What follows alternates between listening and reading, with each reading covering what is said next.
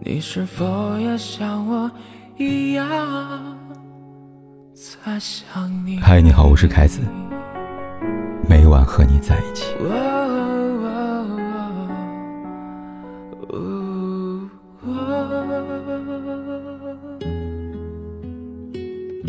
奇迹没有发生。十二月一日，舟山公安通报称，失联摄影师陆道森的遗体已在浙江舟山的朱家涧附近海域找到了。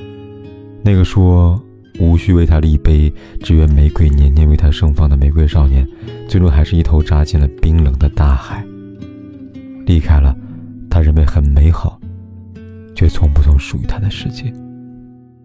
陆道森走了。但他最后留给这个世界的东西还存在：一件灰色风衣，一部白色手机，以及一封长长的遗书。在这封遗书里，陆道森不只是陆道森，他还是留守儿童、山区孩子、校园霸凌经历者、摄影创作者、独居青年、追梦的人。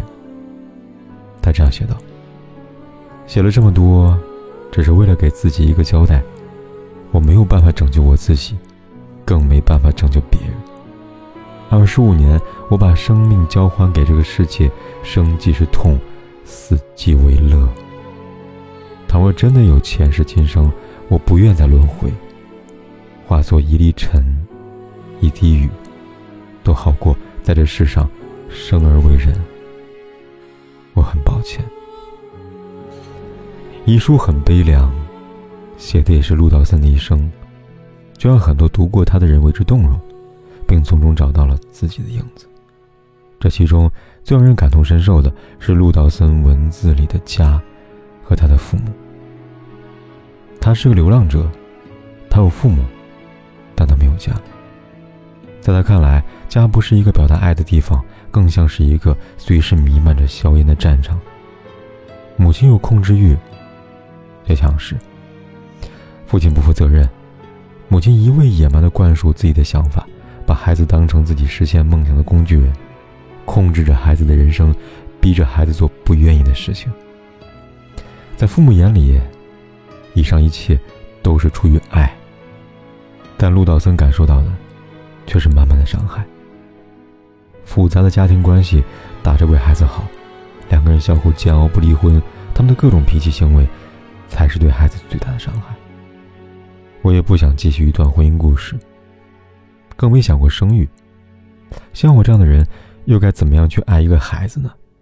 争吵攀比，还是伤害下一代？如果生育孩子只是为了传宗接代和攀比，那意义从来就不是爱啊！寥寥几行字，道出了多少悲剧婚姻里避而不谈的真相。父母以为的爱，只是他们以为。他们从来没有想过孩子愿不愿意承受这种爱，他们也从来没有想过孩子是否想要。他们因为这种爱，被纠缠，蹉跎一生。他们自私，却自以为很伟大。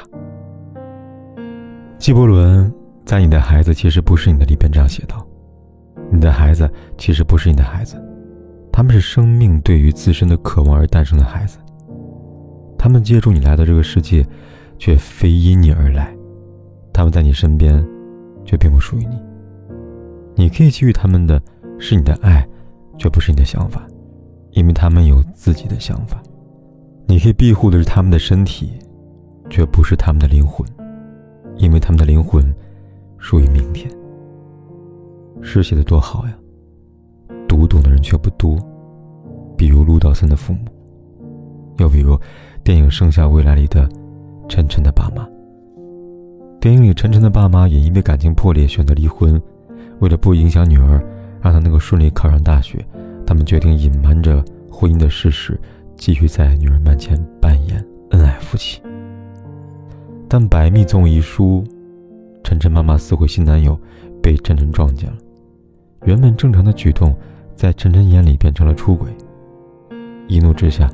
晨晨开始变得叛逆。高考时，他把考卷写好的答案撕掉，决定复读之后随便找个人谈正大光明的恋爱。你看，晨晨父母自以为隐瞒的好，到了晨晨这里，却变成了一种无形的刺激。这种刺激颠覆了他对父母的观感，也改变了他对感情的认知。但其实，父母孩子之间本不必如此复杂。孩子没有他们想象中那么的难以接受，也没有他们想象中那样的不懂世事。如果一开始，晨晨父母把真相告诉晨晨，得到他的理解、体谅如他，真的会难为父母？还会有后来的种种吗？父母不知道的是，很多时候，孩子比父母更希望他们能够得到幸福，即便这样的幸福是以他们不在一起作为代价。好在，不是所有的孩子都有如此复杂的父母。让我想到一个读者自言。子言跟丈夫结婚三年，有一个两岁大的宝宝。在婚姻即将步入第四年的这个年头，子言跟丈夫决定协议离婚了。做出决定的时候，子言几乎收到所有身边人的反对。在这些人看来，子言跟丈夫之间没有所谓的第三者，也没有任何经济上的问题。仅仅是因为感情淡了就选择离婚，婚姻未免太过于儿戏了吧？更何况他们有一个宝宝，一个孩子。亲朋好友的劝阻，并没有让子言改变想法。而他之所以如此的坚定，原因很简单，因为他的原生家庭。在子言还很小的时候，他有着一个人人羡慕的家庭，父母恩爱，家庭有我。但这样的幸福，并没有维持多久。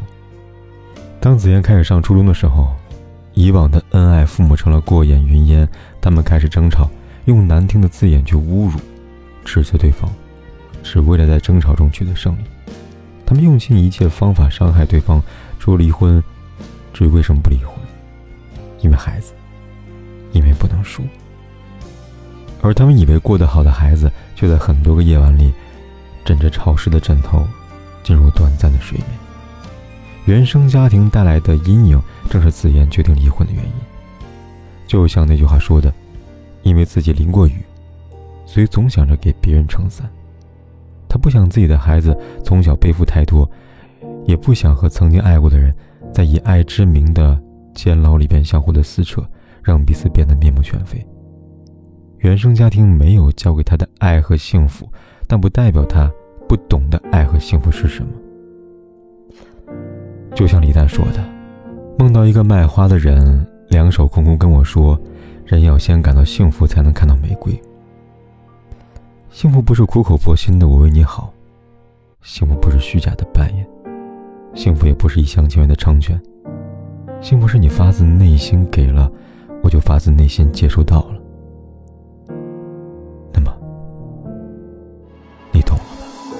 就当做这是一年的光阴蹉跎，我不再温习每次深情的交错，我们不过是各自转动的星球，拥抱着永恒的空洞。就当做你的离去起不了作用，我的心还完整的像一个黑洞，深深的把你吸附在无边宇宙，一抬起头就能够看见你，依然为我闪烁，走不